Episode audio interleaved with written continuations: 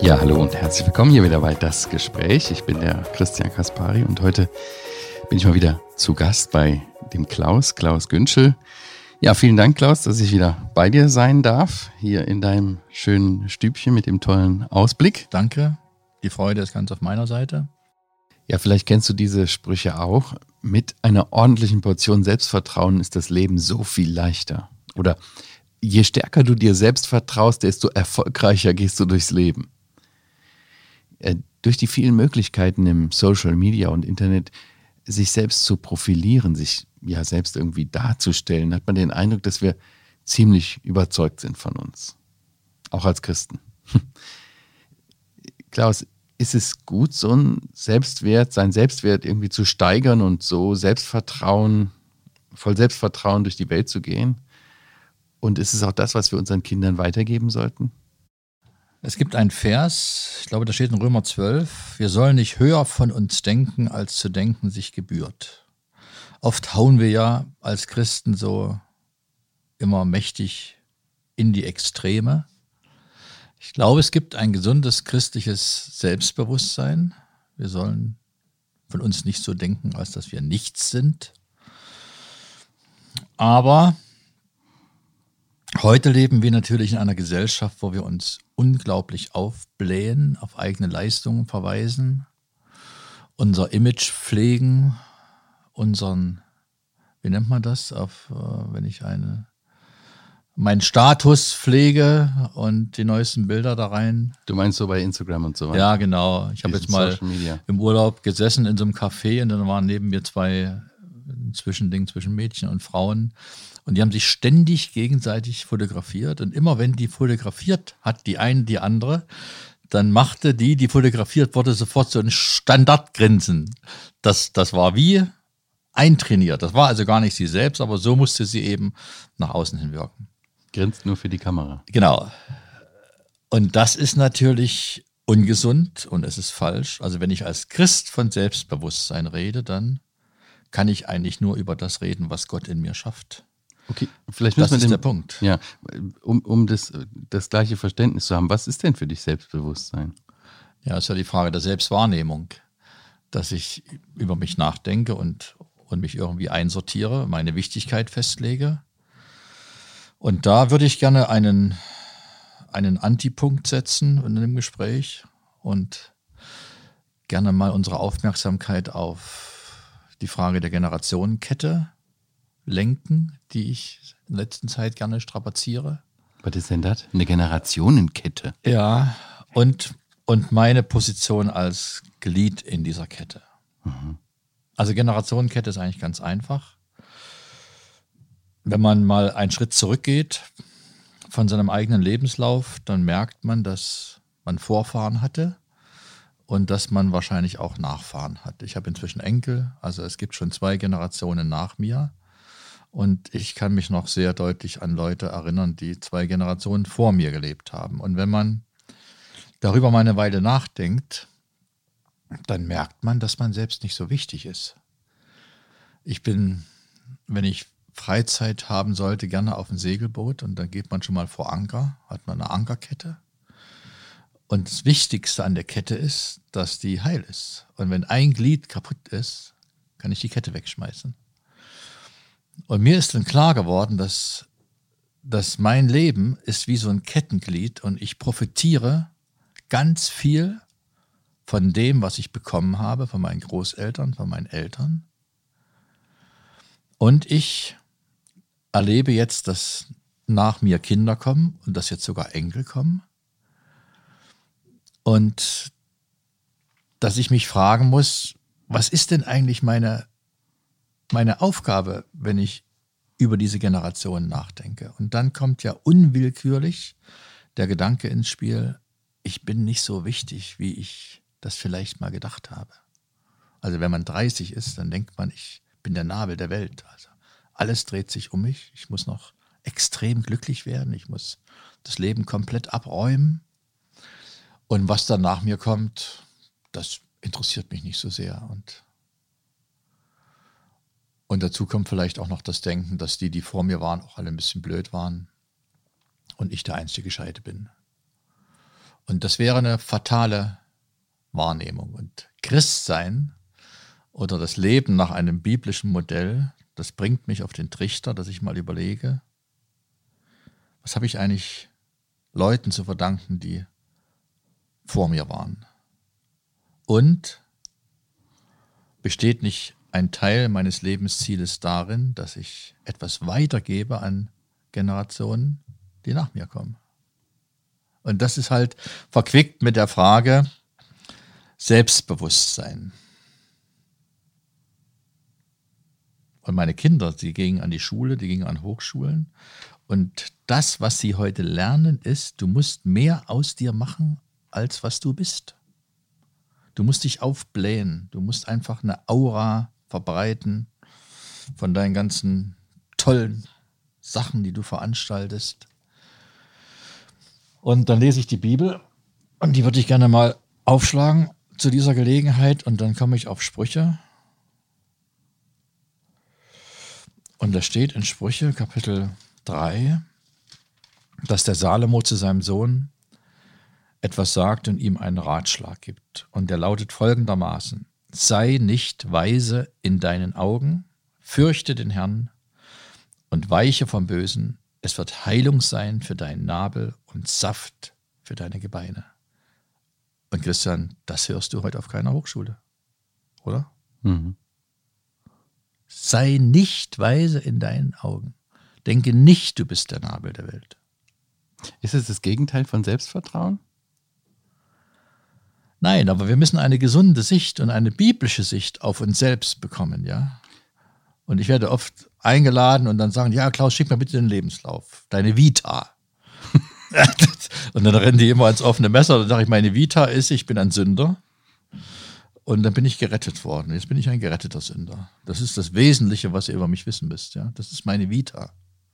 Aber ich könnte mich natürlich auch anders präsentieren und darstellen. Meine ganzen, was weiß ich. Und, und, da habe ich den Eindruck, wir sind sehr von der Mitte weg. Verstehst du das? Mhm. Wir, wir sind, wir überschätzen uns maßlos. Und, und wir wollen auch unser Ding machen. Wir wollen, dass wir groß werden. Und das ist genau das Gegenteil von dem, was der Herr Jesus will. Also Johannes der Täufer sagt, er muss zunehmen, ich muss abnehmen. Das heißt also, meine Bedeutung, die muss weniger werden. Es ist nicht wichtig, dass Leute über mich reden, dass ich bekannt werde. Das ist wirklich nicht wichtig. Und für uns Männer ist es einfach total heilsam, wenn wir an den Rasierspiegel einen kleinen Zettel dranhängen, ich bin nicht wichtig. Ich bin nicht wichtig. Darf ich mal eine kleine Geschichte erzählen? Mhm. Ja, bitte, bitte, bitte. Äh, es gibt einen sehr genialen Vers, also es gibt natürlich viele geniale Verse, aus 2. Korinther 4. Quatsch, 1. Korinther 4. Das gefällt mir übrigens sehr gut, dass du einfach die Bibel dabei hast und immer aufschlägst. Das, das ist ja, was soll ich sonst machen? Ja. Also 1. Korinther 4, und da steht ein Vers, den habe ich lange Zeit überlesen und dann dachte ich, der Vers hat ja, der hat ja Explosivstoff ohne Ende. Da steht, was aber hast du, das du nicht empfangen hast? Und das ist eine Klatsche für uns in unserer aufgeblähten 21. Jahrhundert, dass wir denken, wir sind irgendjemand, ja. Also, also was, das, ja, was der Text hier sagt, ist, du bist, was du bekommen hast. Was, was hast du, das du nicht empfangen hast? Also du hast eigentlich nichts aus dir selbst, sondern du Richtig. hast sowieso nur bekommen. Beispiel aus meiner Familie. Mein jüngster Sohn war drei Jahre und kurz vor Weihnachten kommt er zu mir und sagt, Papa, äh, ich brauche mal 20 Euro. Das hat er schon öfter gesagt, ja. Ich sage, wofür diesmal? Er meinte, ich will dir was zu Weihnachten kaufen. Na, dachte ich, da kriegst du auch 30. Also jedenfalls, der rennt los, stolz wie Oscar, in den Laden, kauft ein Geschenk, kommt dann Weihnachten an. Mama hat es noch verpackt, das hat er auch nicht hingekriegt. Und dann mit stolz geschwellter Brust überreicht er mir das. Und ich freue mich natürlich total, falle ihm um den Hals, bedanke mich. Und ich denke die ganze Zeit, das ist mein Geld. Also dein Geschenk, was du mir gerade geschenkt hast, das habe ich ja bezahlt. Mhm. Aber das weiß er natürlich nicht. Das hat er verdrängt oder da denkt er einfach nicht drüber nach. Und abends liege ich im Bett und dann denke ich, ich bin genauso wie Walter. Mhm. Ich bin genauso. Ich gebe an mit Sachen, Ich bin stolz auf Dinge, aber Gott hat sie mir geschenkt. Mhm. Die Fähigkeit, dass ich reden kann, dass ich denken kann, dass ich arbeiten kann, dass ich überhaupt irgendwas machen kann. Da sagt Paulus zu den Korinthern, das waren auch so eine aufgeblähten Typen. Das waren genau so eine Typen wie Trump, ja. America is great. Oder wir sind alle great. Aber wir sind ja hier nicht politisch, also kannst du wieder löschen. Aber hier ist es, geht es darum, dass der das einfach nicht verstanden hat. Und dann sagt Paulus noch einen Satz weiter, wenn du es aber auch empfangen hast, was rühmst du dich, als hättest du es nicht empfangen? Das heißt, alles, was Gott mir schenkt, meine Frau, meine Kinder, meine Enkel, meine Arbeit, die ich für den Herrn tun darf, es ist alles von Gott. Und das, das bedeutet doch, dass es einfach Irrsinn ist und einfach dumm ist, dass ich darauf stolz bin. Ich kann einfach nur jeden Abend auf meine Knie gehen und kann zu Gott sagen, herzlichen Dank. Vielen Dank.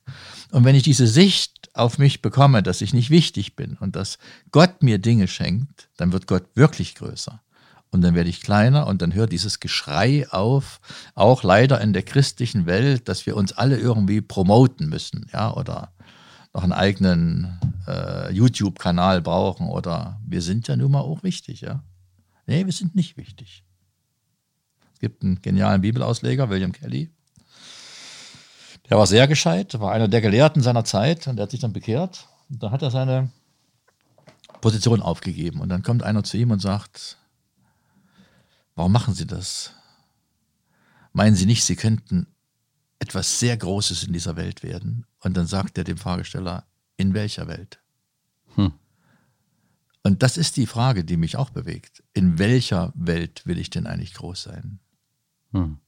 Aber der Reiz, ja, der ist natürlich in uns allen drin, vor allen Dingen in uns Männern, dass wir eben doch am Hubraum oder irgend, an irgendwelchen Sachen unsere Größe, unsere Bedeutung die anderen Leute ablesen lassen wollen. Ja, die Möglichkeiten sind vielfältig und die Versuchung ist ja auch groß, in dieser Welt irgendwie so sein Ding zu machen. Der Paulus, der schreibt ja in ähm, Kolosserbrief, Kapitel 3, ich glaube Vers 2 heißt es, ist ja, sind auf das oder richtet euch auf, äh, aus auf das, was droben ist und nicht auf das, was auf der Erde ist. Ah, das ist irgendwie so konträr dem, dem Geist dieser Welt, so, so entgegengesetzt. Aber Klaus, zurück zur Generationenkette. Äh, lernst du von deinen Kindern? Ja, logisch. Also meine Kinder sind auch wahrscheinlich die Menschen, die mich am besten kennen und die auch meine Schwächen kennen.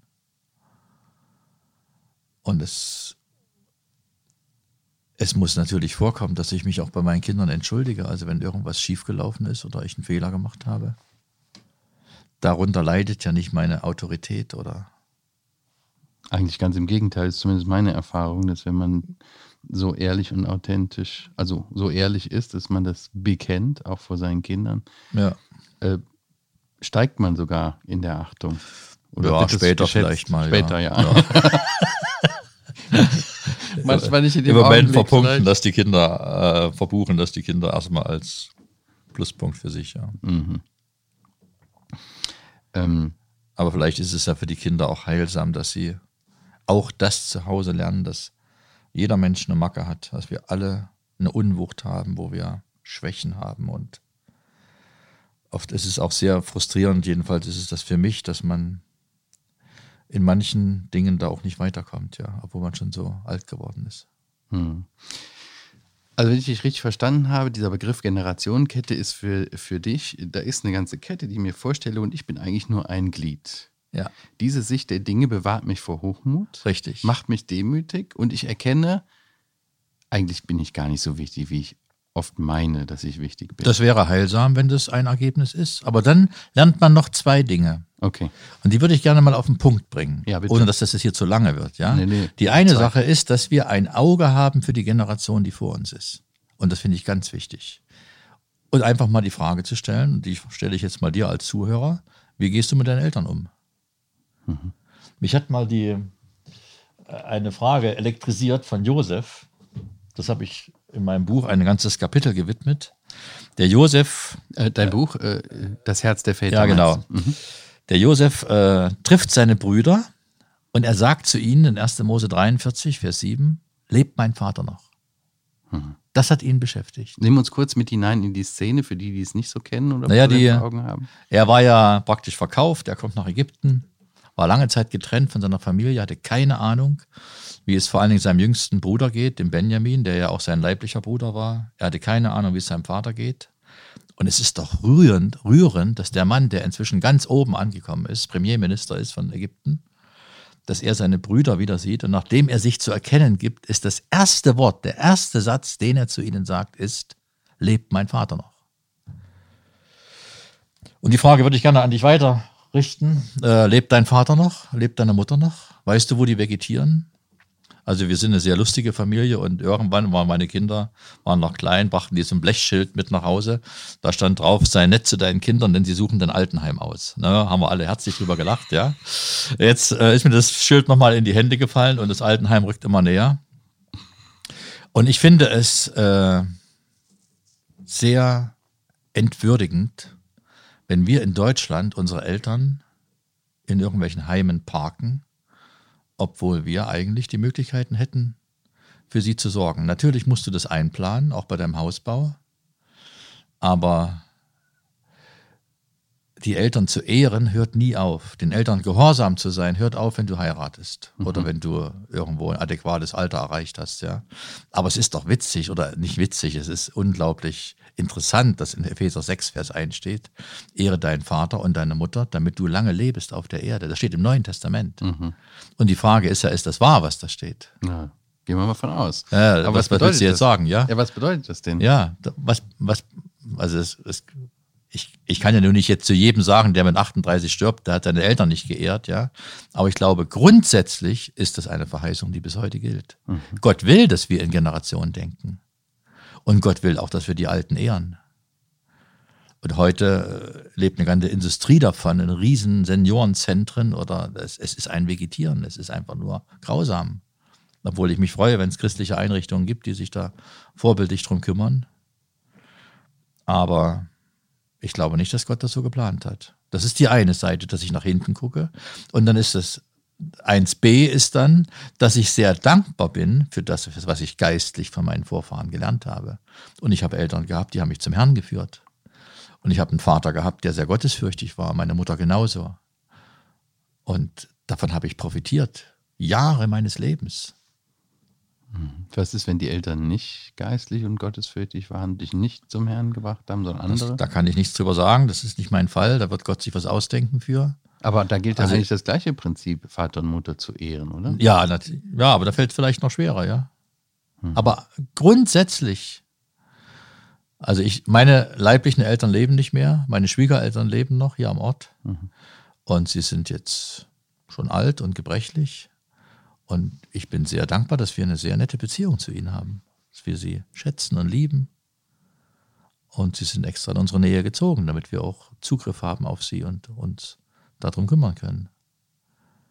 Das ist eine Punkt, nach mhm. hinten gucken, ja, nicht vergessen, wo ich herkomme. Genau. Und der zweite Punkt ist jetzt, was mich eben auch sehr beschäftigt, dass ich daran denke, dass das, was ich bekommen habe, dass ich das weitergebe an die Kinder und an die Enkel dass ich eben in dieser Ketten, äh, dass ich in diesem Kettengedanken auch mal denke. Mhm. Also manche denken ja, ich bin jetzt 62, habe meine Rente erreicht, alles super. Ich buche erstmal die nächsten vier Kreuzfahrten, ja, und dann sind die auf Nimmerwiedersehen unterwegs. Also ich glaube schon, dass ich das Recht habe, Urlaub zu machen. Das mache ich auch. Aber trotzdem möchte ich doch gerne äh, für meine Kinder und für meine Enkel ein Segen sein. Und das, das darf einen ja auch beschäftigen. Und auffallend ist ja, das ist ja nicht meine Idee, sondern diese Idee habe ich aus der Bibel genommen. Zum Beispiel, wenn man 5. Mose aufschlägt, du kannst fast aufschlagen, 5. Mose, egal was du willst und wo du willst. Ich suche mal ein paar schöne Stellen raus. 5. Mose 5, Vers 29, möchte doch dieses ihr Herz ihnen bleiben, mich alle Zeit zu fürchten und alle meine Gebote zu beobachten, damit es ihnen und ihren Kindern wohlgehe ewiglich. Ach, du meinst, dass, dass Gott auch in, in Generationen denkt? Gott denkt unbedingt in Generationen. Und Gott sagt immer wieder zum Volk Israel, ich gebe doch nicht dir das Land, damit es dir gut geht, sondern, zweite Stelle, 5. Mose 4, Vers 40, beobachte seine Satzungen und seine Gebote, die ich dir heute gebiete, damit es dir und deinen Kindern nach dir wohlgehe und damit du deine Tage verlängerst in dem Land. Gott denkt immer in dieser Kette.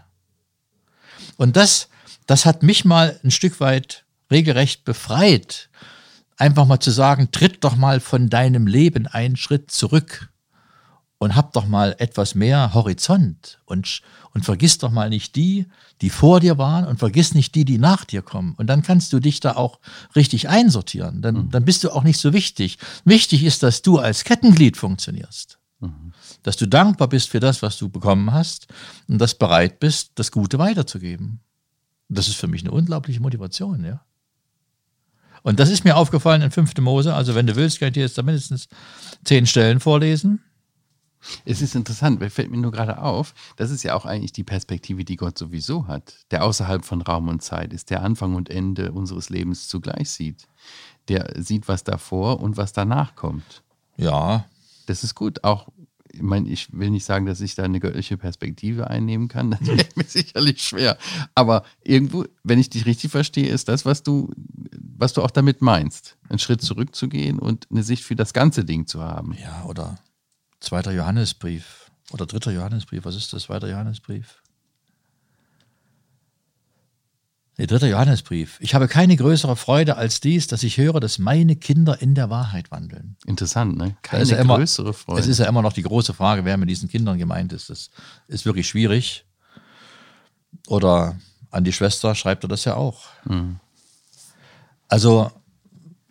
Ja, aber es, egal wer damit gemeint ist, also geistliche Kinder, weil sie in der Wahrheit wandeln, vielleicht, oder? Denkst du, was für Kinder denkst du sonst könnte das sein?